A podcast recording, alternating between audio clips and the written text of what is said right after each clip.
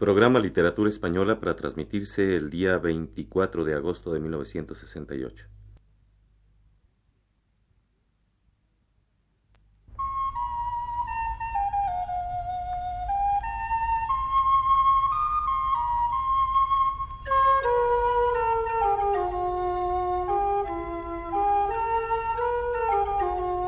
Señoras y señores, les ofrecemos el programa Literatura Española, que prepara para Radio Universidad el profesor Luis Ríos.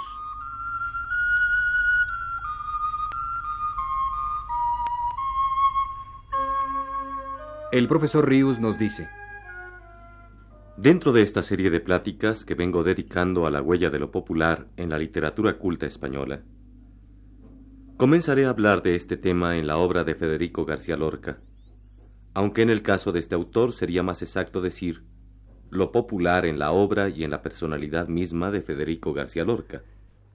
Pocos poetas habrá conocido nuestro tiempo de alma tan pura ni de imaginación tan rica como la suya, ni tampoco podría encontrarse muchos casos de amor a la vida tan vehemente como el que Federico García Lorca le tuvo, ni afán tan grande como el suyo de ser él también querido. Una pequeña anécdota suya lo dice mejor que ninguna explicación mía. Cuando una vez un periodista le preguntó al poeta, ¿Y usted para qué escribe? Federico, sin pararse a pensar ni un solo instante la contestación, le dijo con aquella sonrisa de ángel moreno y en su media lengua andaluza, ¿Yo? Pa' que me quieran.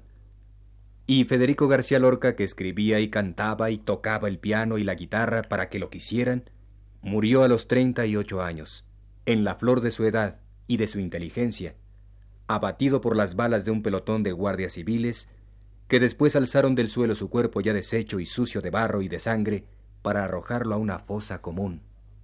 Federico aspiraba a morir de otra manera, mirando al través del balcón abierto de su alcoba, para percibir hasta el último instante la vida luminosa de fuera. Él lo había pedido en un poema.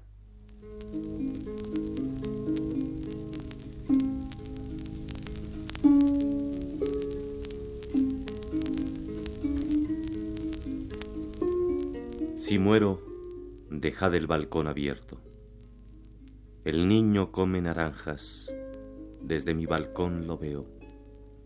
El segador ciega el trigo, desde mi balcón lo siento. Si muero, dejad el balcón abierto.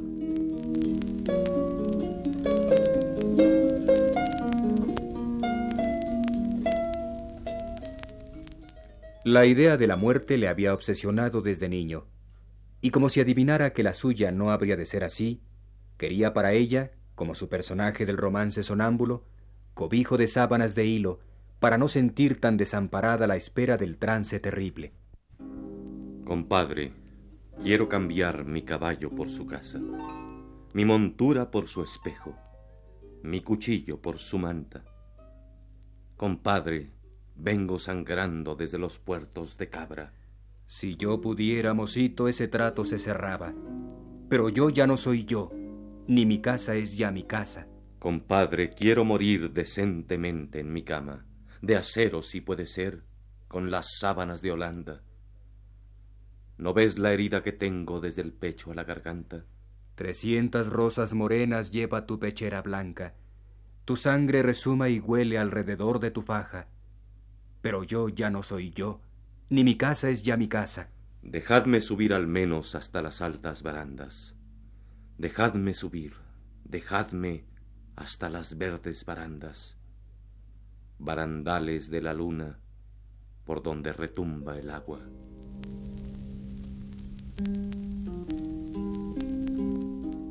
Ya suben los dos compadres hacia las altas barandas, dejando un rastro de sangre dejando un rastro de lágrimas. Temblaban en los tejados farolillos de hojalata, mil panderos de cristal herían la madrugada.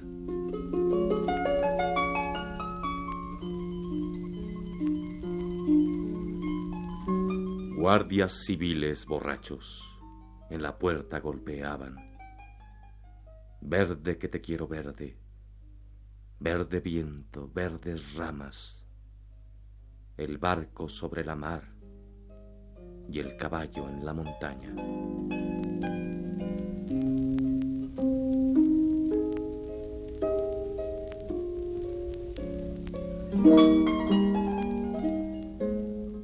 Si fue trágica la muerte de García Lorca, no solo se debió a la circunstancia infame en que se produjo en aquel feroz año ibérico de 1936, sino porque se trataba de la muerte de un ser que irradiaba con su persona, con su mirada, con su voz, como ningún otro hombre de su tiempo en España, vitalidad y belleza. Y ambas cosas, vitalidad y belleza, las buscaba con avidez en torno suyo para recrearlas, aumentarlas y difundirlas. Las buscó en los libros de poesía y de música, y las buscó en la calle, en el presente y en el pasado, entre la gente culta y la iletrada. En ese afán totalizador, fue la suya a un mismo tiempo inspiración cultísima e inspiración popular. Y es en la amalgama que logró dar a esas dos potencias, donde radica su expresión más honda y característica. Federico buscaba la luz y por eso buscaba el canto, el suyo propio y el ajeno. La canción, la luz, eran para él la culminación de lo real, y sólo con ellas podía alcanzarse la plenitud y el triunfo del espíritu. Él sabía esto muy bien.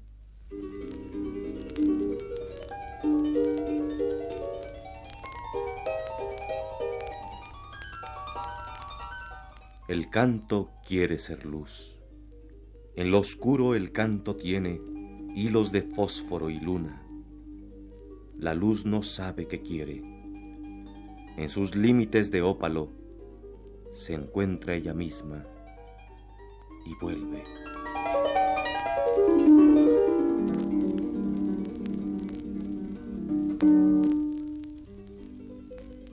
Y entonces Federico García Lorca cogía la guitarra o se sentaba al piano y tocaba y cantaba esas canciones del pueblo, de los pueblos de España, que él había recogido y armonizado, y que hoy están en la memoria de millones de personas en todo el mundo. Pero yo no puedo seguir adelante sin dejar aclarado suficientemente esto.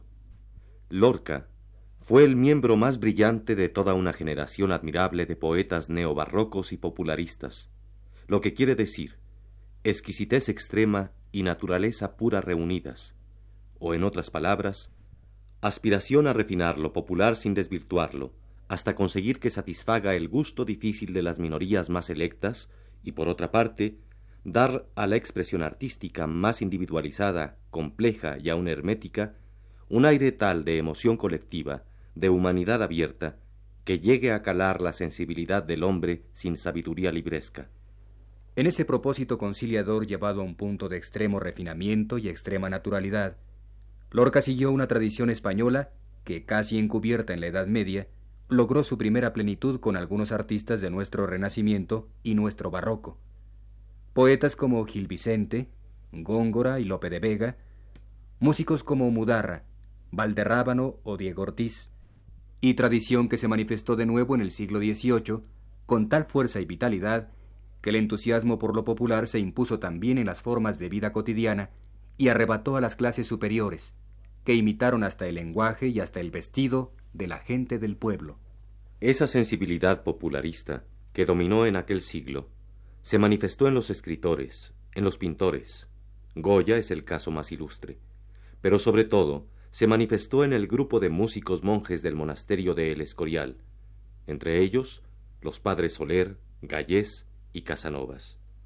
Estos últimos, los exponentes más altos del barroco musical de España, en sus conciertos y sonatas, introdujeron los aires populares de su tiempo. Y entonces se produce el caso, por ejemplo, de que un gran músico, el padre Gallés, componga una sonata con aires de seguidilla, el canto y baile populares por excelencia de España desde mediados del siglo XVI. Y en aquel mismo siglo XVIII, si los grandes músicos asimilan a su extraordinaria capacidad de composición los ritmos del pueblo, el pueblo, por su parte, afina y refina extraordinariamente su propia expresión musical. Como que aquel pueblo, en este sentido, se aristocratiza, sin renegar de su casticismo llano. Es claro que Federico García Lorca tenía que volver los ojos al siglo XVIII, pues entonces se logró por los mejores espíritus de España lo que él y los mejores contemporáneos suyos querían de nueva cuenta lograr, la fusión en armonía cumplida de la expresión popular y la culta, y la salvación de lo meramente popular, preservando su esencia irrepetible. Pero hoy ya no nos queda tiempo para seguir tratando este tema, que continuaré en mi plática de la semana próxima.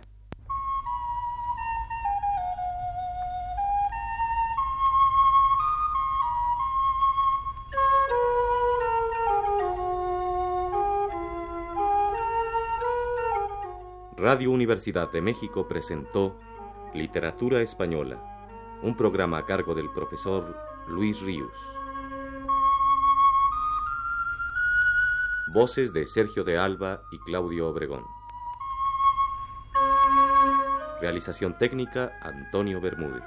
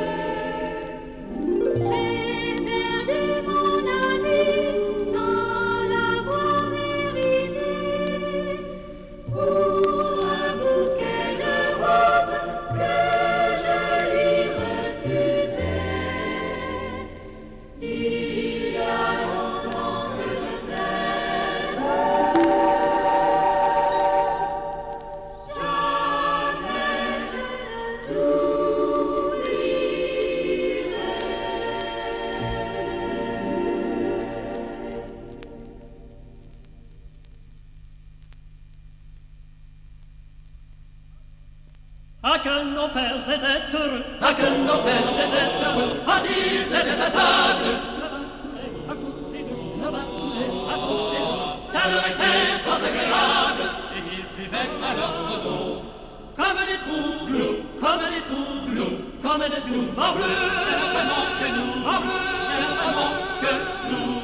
Il n'avait ni riche buffet, il n'avait ni riche buffet, ni verre à la Venise.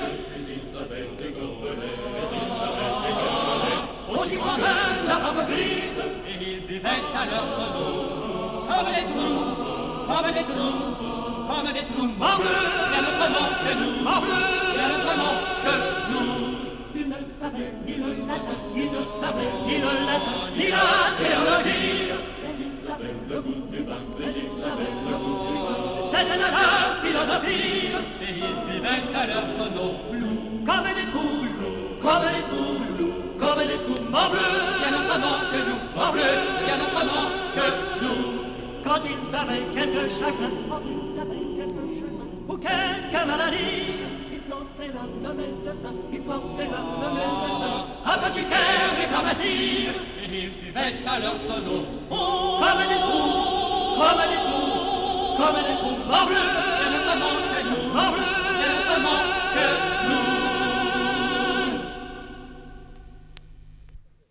En esta forma termina el programa Ventana al Mundo, Francia y sus provincias, que Radio Universidad presentó en colaboración con el Servicio Cultural de la Embajada de Francia.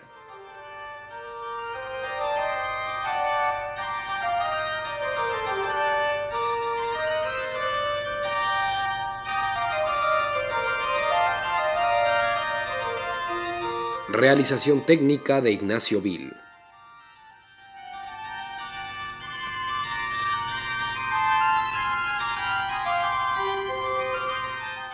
Y las voces de Aurora Molina y Rolando de Castro.